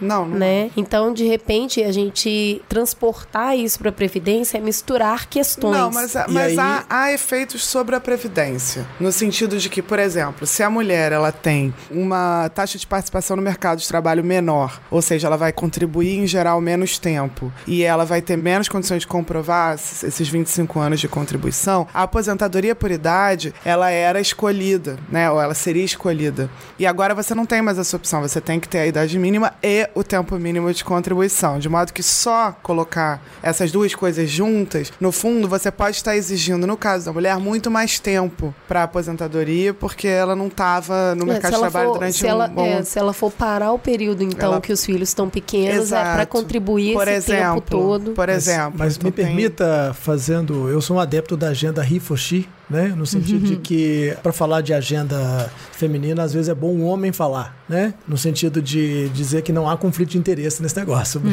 É, eu, eu acho o seguinte: você lançou um ponto muito interessante. Existem distorções que a gente pode chamar culturais e distorções no mercado de trabalho. O que, que a gente faz com a Previdência? A gente tenta, via Previdência, né, digamos, mitigar as outras distorções. Nós devíamos discutir as outras distorções culturais né, e de mercado de trabalho. As distorções culturais é a questão clássica eh, da atividade doméstica, do compartilhamento dessa atividade, homem e mulher, igualmente, esse tipo de coisa. Então isso já reduziria bastante esse conflito de terceira jornada de trabalho ou coisa parecida. Isso tem que ser discutido abertamente, não faz o menor sentido você ter esse tipo de distorção hoje em dia. A sociedade tem que estar preparada para isso. tá? A segunda distorção é do mercado de trabalho. Né? A mulher tem uma escolaridade maior que o homem no Brasil. Tá? E em muitos casos, o mesmo posto de trabalho da mulher na mesma empresa, ela ganha menos. Isso é um absurdo. Isso tem até que ser denunciado, inclusive. E a mulher não tem condição de fazer isso porque ela está ali com aquele estresse do trabalho, quase com um assédio moral, no sentido de se eu fizer isso, nunca mais terei emprego. Né? Eu acho que tem que ter um sistema de proteção sobre isso. E o terceiro ponto associado a essa questão do mercado de trabalho são os benefícios que a mulher tem em relação ao homem. Tá? Ele tá fazendo aspas com a mão, vocês não estão vendo. É, que são benefícios falsos para ela, porque torna o custo do trabalho feminino maior que o custo do trabalho masculino para a empresa. Sim. Se eu vou contratar e se uma mulher pode se engravidar e se a licença maternidade é de tantos meses, eu tenho que trazer isso para o meu custo. Sim. Tá? Eu gostaria de saber o seguinte: e se a licença maternidade do homem e da mulher fosse igual e A o casal gente que queria resolve? isso. A gente Se queria o casal isso. resolve. A gente Deixa que o queria casal isso. resolve. Essa é a nossa maior Essa é nossa pauta É, aqui. Isso. E aí o, o casal é que resolve dividir e compartilhar isso. E entendeu? se os homens também faltassem ao trabalho pra levar na escola, pra ir em Exatamente. reunião, Ex- pra, porque isso é um ônus da mulher, sim. A empresa tem que estabelecer isso como Sim. política de governança e os critérios de governança corporativa têm que incluir isso com métrica clara no Brasil, tá? E quem fugir isso está sendo observado pela sociedade. Agora, transportar esses problemas que têm soluções diferentes, como eu citei algumas, para a previdência me parece um falso problema, tá? A mulher vive em média sete anos a mais que o homem, segundo o IBGE. A expectativa de vida da mulher. E o sobrevida dela também cresce até um pouquinho mais. Isso quer dizer que a mulher hoje poderia se aposentar igualmente com 65 anos, até porque ela vai viver em média 7 anos a mais que o homem. Tá? Vamos discutir sobre igualdade de gênero no mercado de trabalho e nas questões culturais no Brasil e não na Previdência. Eu acho que deu para ter um recorte aqui do impacto na sociedade, nos diferentes grupos que essa reforma traz. Né? A gente conseguiu mapear aqui diversos pequenos segmentos. Eu não consigo me conformar que militares e servidores não estão no, no negócio, sabe? Não, os Me servidores estaduais. Estaduais. E os federais já teve uma lei que mudou. Eu acho importante a gente repetir isso. É, Sim. porque a cada vez fica parecendo É, no que... caso do federal, é bom dizer que, Eu acho inclusive, que a maior que, distorção é não ter eu, eu, militar. eu estava no governo e eu ajudei a regulamentar o FUNPRESP. FUNPRESP é o Fundo de Previdência do Servidor Público. Foi regulamentado em 2013, como a Laura citou. O grande problema que a Laura citou é o fluxo. Porque toda e qualquer É reforma... isso afeta só o fluxo, perdão, é verdade. O problema é o estoque. Toda e qualquer reforma previdenciária, ela não pode mexer no direito de quem já está aposentado. Eu não posso virar para um servidor público aposentado e falar: ah, você recebia 10 mil, 15 mil, agora você vai receber o teto e vai contribuir com a FUNPRESP. Como se eu já estou aposentado, como é que eu vou contribuir, inclusive? Não faz o menor sentido. O que o governo está fazendo agora, e a Laura chamou atenção para isso, ao fixar os 65 anos, né? Você tá adiando. você está né, trazendo esse problema logo. Por quê? Porque na nossa conta, quando a gente regulamentou o FUNPRESP, que é a previdência adicional para o servidor que queira aposentar acima do teto, né? Que é uma previdência complementar. é, É tipo complementar uma é- previdência privada. Que você é tipo uma né? previdência privada. Isso, que ele contribui, tá? O que eu acho importante é o seguinte, que na nossa conta, na época, esse negócio só ia dar resultado em 30 anos depois, digamos, em 2030, 35. Então, por quê? Por causa dessa história, né? Já tem gente indo para aposentadoria, já tem, olha, tem um volume grande de estoque de pessoas, né? E isso só vale para os novos ingressantes no serviço público. Tá, Mas é importante saber que em 2035... Esse problema não está resolvido. É, porque a gente está aqui falando de longo prazo também, Isso. quando a gente está falando de envelhecimento Agora, da você tem toda a razão. tá Nós falando- estamos com um problema seríssimo nas finanças em geral e, em particular, na Previdência em todos os estados no Brasil. E quando o governo devolve o problema para os que estados. estão quebrados. que estão quebrados e que tem uma dificuldade política enorme de aprovar, nós estamos correndo um risco enorme de poucos estados terem um bom sistema previdenciário nos próximos anos. Porque os governadores não têm conseguido fazer isso. Vide Rio de Janeiro, entre outros, Minas Gerais, Rio Grande do Sul. A dificuldade de fazer políticas de, de reformas em geral e políticas fiscais responsáveis nesses estados é muito grande. Então nós estamos correndo um risco muito grande de ter aí por mais umas décadazinhas aí privilegiados nos estados. Isso é uma faca de dois gumes mesmo. Ao mesmo tempo que é interessante os estados com mais autonomia para se organizarem, o que, que adianta dar autonomia para quem já tá quebrado? Não tá conseguindo resolver nem o que tá lá A hoje. Constituição tem um princípio essencial do federalismo fiscal. Ela né? garante. é. É, a Constituição brasileira talvez precisava ser revista, rediscutida e tudo. Isso, inclusive, impede até de fazer a reforma tributária. Tá? A nossa tributação, aquilo que eu falei, é um manicômio né, tributário. Em grande parte por conta desse pacto federativo. Não é só um problema de a União vai fazer e ponto. É que quando a União vai fazer uma proposta de reforma tributária, neste caso, ela impacta a receita dos estados por causa da repartição do recurso, da receita daquele tributo. E aí, quando vai fazer, quanto é que eu vou ter agora desse novo sistema tributário? Eu vou perder. É é sempre aquela ideia de que eu vou perder, eu vou perder. E aí, se você vai perder, vai perder, ninguém nunca faz nada porque alguém sempre perde mesmo. Eu acho que o, o público, a gente já consegue ver esse movimento que foi muito responsável. A gente já tem um teto, a gente já tem um- uma previsão de futuro. E o militar é o que fica sem uma explicação muito clara do nada foi feito, vai ser feita uma coisa à parte depois e eu não consegui entender. Há, há- há uma explicação que ser. legal, há uma explicação legal que procede, tá? Porque a proposta da reforma da Previdência é uma PEC, é um projeto de emenda constitucional porque mexe na estrutura da Constituição. O regime militar não está previsto na Constituição. Olha, é um não projeto de lei. É um projeto de lei. E da perspectiva da estratégia política de governo, mandar dois projetos ao mesmo tempo, um projeto de emenda constitucional, um projeto de lei, que tem times diferentes e formas diferentes de correr dentro do Congresso, da Câmara dos Deputados e Senadores, é alguma coisa que pulveriza e dá muito risco de não aprovar, porque você tem que negociar instâncias diferentes, Entendi. tempos diferentes, projetos diferentes. O ideal é aprova este mesmo. Então, salvo Tá, o melhor juízo, o governo me entendi. convenceu desse bom argumento. Ok, né? isso aí ficou um ponto bem claro pra mim. Agora, E por em que, que eu vou seguida mexer aprovar, vamos me... Por que, que eu não mexo primeiro no que o rombo é maior? Não, não. Não é questão do rombo maior. Você está mexendo primeiro num que a estrutura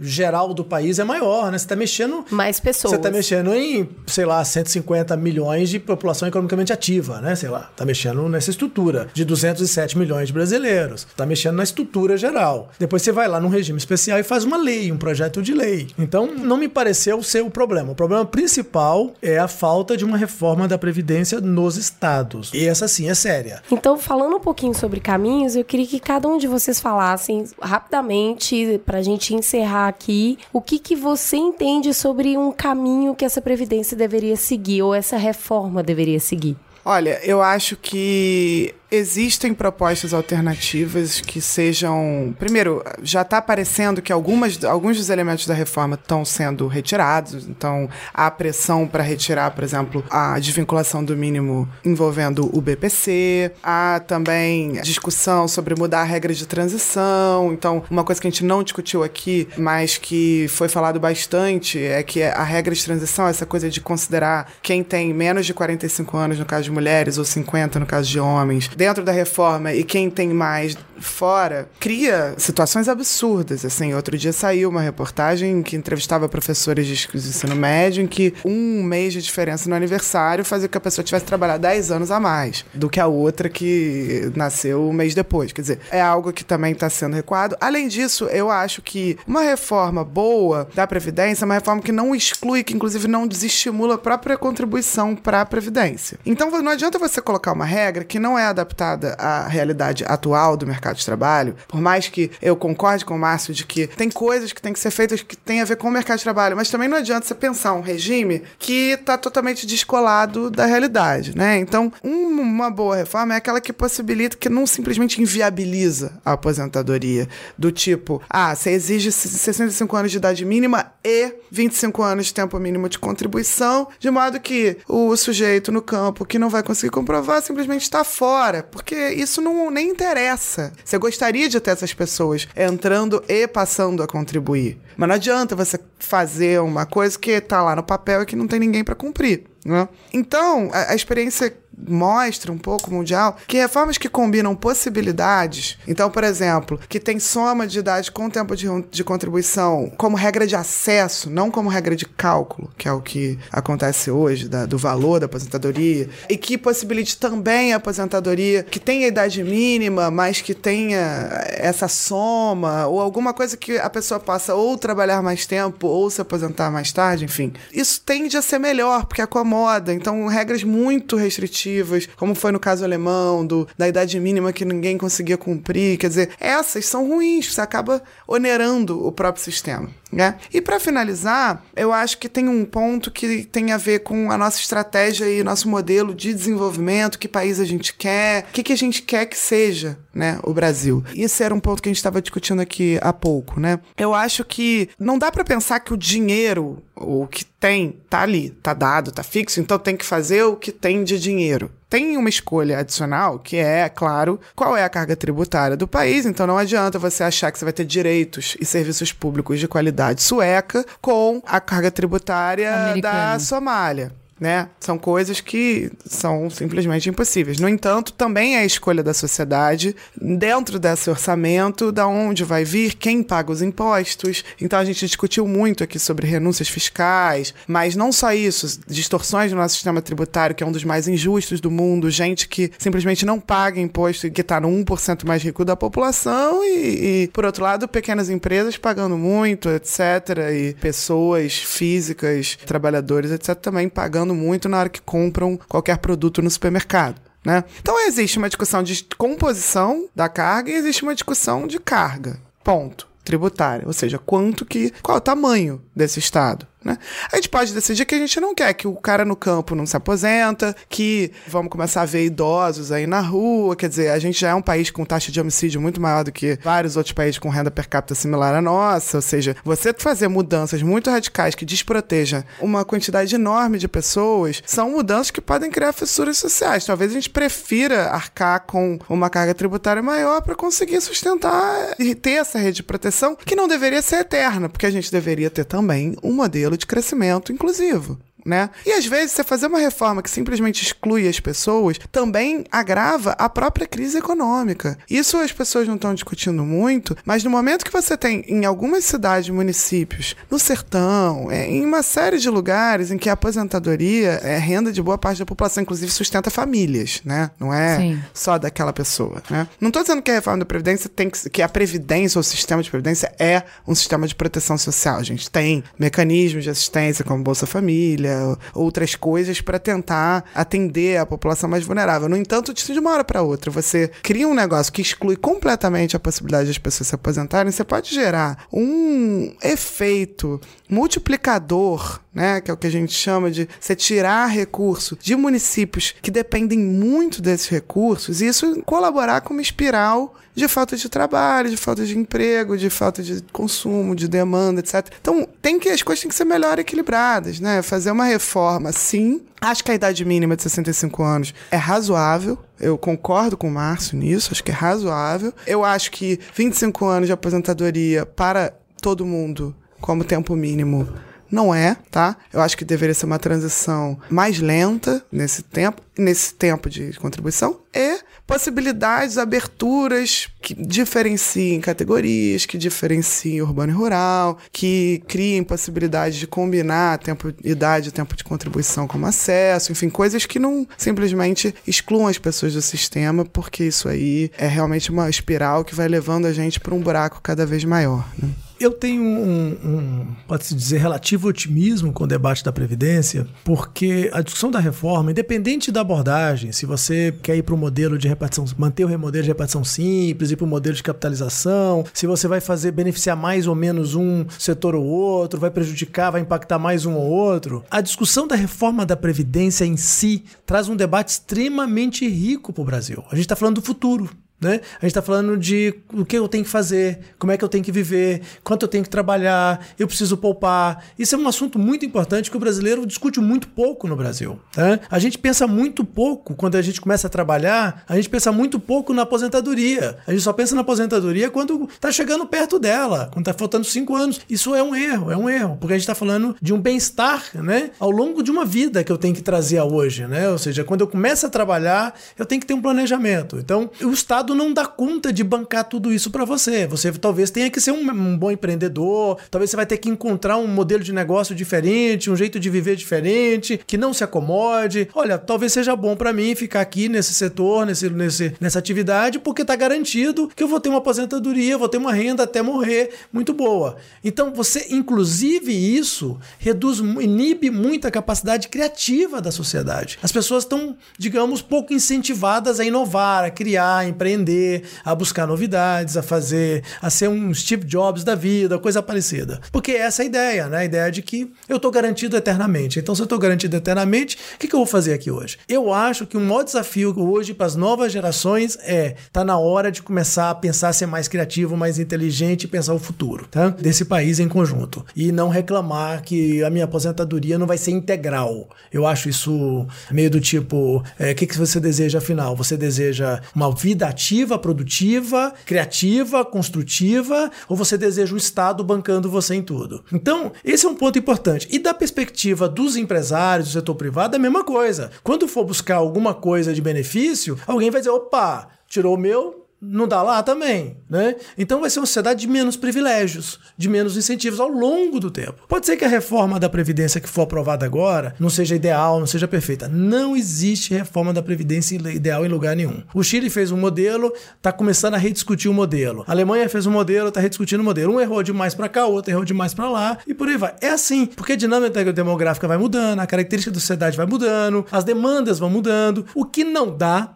é para a gente ter essa despesa crescendo no nível que está. E a sociedade agora não quer mais necessariamente ensino público gratuito. A sociedade agora deseja mobilidade urbana, deseja ocupação de espaços públicos, deseja outras atividades. Então o Estado tem que começar, né? ou saúde pública de qualidade. É... Fazer escolhas. Fazer escolhas. E essas escolhas vão mudando no tempo. O Brasil hoje, tá? O Brasil hoje tem um Estado de instituições, desde, se quiser entender o que eu estou falando de instituições, Congresso, Poder Executivo, executivo, judiciário, tá? Moldado no seu passado, que é um passado arcaico que não tem muito valor. Tá? As instituições brasileiras são ruins, o Estado é ruim, o Estado tem uma capacidade de arrecadar muito ruim, como a Laura falou, arrecada mal, né? faz tributação errada e, ao mesmo tempo, a capacidade de gastar muito ruim. Ninguém discute a eficiência do gasto, ninguém discute a qualidade do gasto. Para cada um real que você gasta com esse benefício, quando é de retorno para a sociedade? Essa discussão não tem no Brasil. Tá? E no caso em particular, vou dar um exemplo de como ele arrecada mal, que foi citado aqui por vocês, e falar da terceirização, que é o simples. Há um desequilíbrio que a gente chama atorial do simples, há uma disfuncionalidade atorial do simples, porque a contribuição de quem está no simples para a Previdência é menor do que ele vai receber depois. Então, provavelmente, se eu estou contribuindo nesse sistema de repartição simples, fora do simples, eu estou ajudando os trabalhadores de dentro do simples. Tá? E a terceirização ela vai levar muitos trabalhadores para o simples. Muitas grandes empresas vão subcontratar pessoas do simples e vai intensificar ainda mais esse desequilíbrio atorial no Brasil e previdenciário. Então você faz uma reforma da previdência para economizar e você faz uma terceirização que vai ter um impacto de reduzir a arrecadação. Então essa, essa combinação demonstra que o Estado brasileiro tem uma ineficiência arrecadatória e uma ineficiência de gasto. E não planeja corretamente, e, né? não, Porque não, não, não coordena, não coordena, não coordena as suas políticas. Então, esse é o Estado que a gente tem, que a gente tem que discutir. Eu acho que não é discutir ter ou não ter a reforma da Previdência. Tá? É discutir outras formas de financiar, de se encontrar é, em períodos de uma vida mais longa, mais criativa, mais produtiva, né? E mais, com mais saúde, esse tipo de coisa. Eu agradeço a participação de vocês. Muito obrigada pelo tempo e pelos ensinamentos. Eu acho que a gente tem aí um bom chute para começar essa discussão. Muito obrigado. Muito obrigada a vocês.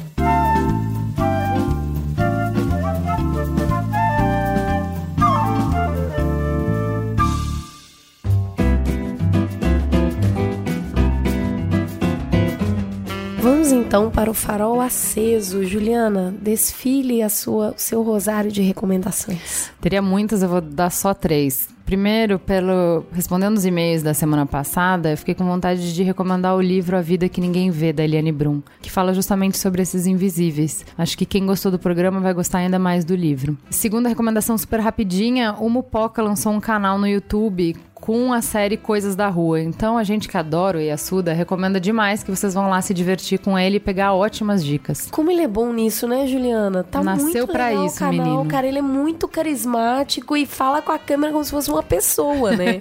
Eu achei muito divertido. Está muito bom e vocês vão ver dicas excelentes. Então assim, a gente já se beneficiava disso como amigas dele. Toda vez que a gente queria comer alguma coisa, a gente ligava para ele pedir indicação, enfim, ele sempre foi nosso cicerone gastronômico econômico e agora todos vocês podem se beneficiar das dicas maravilhosas do Luiz e Assuda. E por fim, no domingo, eu fui assistir a Bela e a Fera. Gente do céu, que incrível. Que incrível. Eu já comecei chorando nos primeiros cinco minutos de filme, com a primeira música. Ela. Todo mundo conhece, né? Exatamente igual o desenho, o filme. Mas aquela menina que é apaixonada por livros, que quer mais do que a cidade provinciana dela disponibiliza, possibilita. Me vi tanto, me vi tanto a minha adolescência andando sempre com o livro para baixo, para baixo para cima, relendo o livro, enfim. E é impressionante a capacidade que a Disney tem, né? Porque eu não me lembro de em algum algum outro filme ter me sentido uma criança de 5 anos naquela cena clássica quando ela tá no castelo e os empregados do castelo vão oferecer um jantar para ela. Eu simplesmente, assim, em voz alta, fiquei. Uau! Sabe? Uma sensação de, de encantamento, assim. Que mágico! Que legal! Legal. Assim, eu não percebi durante o filme, mas o bully, né, a governanta é a Emma Thompson, que assim, não precisava de nada pra gente amar mais ela, né, mas tá aí. A fera, Não podia ela... ser mais inglês esse bully, né? Não, é, o filme é todo inglês, o sotaque é uma delícia. O fera é o hum, aquele cara do Downtown Abbey, o Matthew, que a gente já amava ele, não precisava super. ser incrível, mas também nesse, né? E uma outra coisa que eu recomendo super hoje, eu passei o dia com as músicas na cabeça porque eu comecei o dia me arrumando ao som da trilha. Então, se você ainda não viu o filme, quando você desligar esse Mamilos, automaticamente vá pro Spotify e coloque na trilha da Bela e Fera que tá sensacional, tá muito linda. Então, assim, é um filme, eu sei que a gente tem uma série de assuntos bem duros para tratar no Mamilos, uma série de é, reflexões que a gente precisa fazer. Também é importante ter encantamento, também é importante ter romance, também é importante bastante, ter inspiração e a gente ter umas escapadas da realidade. Então, assim, foi maravilhoso e com certeza a trilha sonora continua deixando meus dias muito mais alegres. E você, Cris? Se é pra escapar da realidade, eu fiz muito direitinho isso por esses dias. É, a Ju recomendou Outlander semana passada, eu já tinha visto, mas fiquei com saudade daquele romance, daquela coisa envolvente. Acabei dando uma chance para uma série que tinha lá no Netflix, como quem não quer nada, tipo, vou assistir um só. Eu fiquei muito viciada na parada. O nome da série é Seit e Shuri. É uma novelona turca que se passa na, na época de 1920 da Revolução Bolchevique. Então é um soldado da Crimeia que tem uma tradição muito forte, é tudo à base de muita tradição, e ele acaba se apaixonando por uma burguesa russa, de uma família de alto poder aquisitivo na Rússia. E aí tem tudo, tem aquele amor assim, que, meu Deus do céu, gente do céu, o homem é tão bonito, ele é tão bonito que o olho até dói de olhar para ele. Sério, eu tô com sérios problemas com esse cara. Eu, eu, estou seguindo ele no Instagram. Parece que eu tenho 15 anos. Mas ele é muito bonito. E a menina é tão delicada, tão. Ela parece uma boneca. E aí tem romance, tem política, tem intriga. E de repente, apesar de ser um novelão e ter muito romance, eu comecei assim: engraçado, é bem incrível esses problemas que eles estão passando. Puxa, uma situação dessa pode realmente acontecer na vida real. E daí vou na internet, dar uma olhada no negócio. E não é que a série é baseada numa história real, a série é baseada num livro que foi escrito pela neta do maravilhoso, do homem lá do Seit não do ator, né, do cara de verdade, que foi um soldado da Crimeia, e a neta que escreveu os livros contando sobre esse romance, contando essa passagem da vida do avô dela. Aí que eu fiquei apaixonada de vez. Pior, tô sofrendo muito mais agora assistindo porque realmente é baseado numa história real. Então, assim, é muito bonito, é turco, então não dá para entender nada, não sei Inshallah e Shukran, mas é muito bonito. A produção, os atores, as mulheres são divinas e é um romance. Um romance assim, baseado de romance, com mocinha chorando e mocinho que parece um príncipe. Recomendo, vai lá assistir Seit e Shuri e depois vem me contar desse moço. É isso então? Temos um programa, Cris? Temos um programa. Botamos no ar um programa de respeito. Gente do céu, foi Falamos foi... que é nem gente grande. Oh, sentamos na mesa dos adultos. Olha aí. Fica então a gostosa sensação de ter entendido um pouquinho mais do embrólio chamado Previdência. Muito bem. Beijo. Beijo.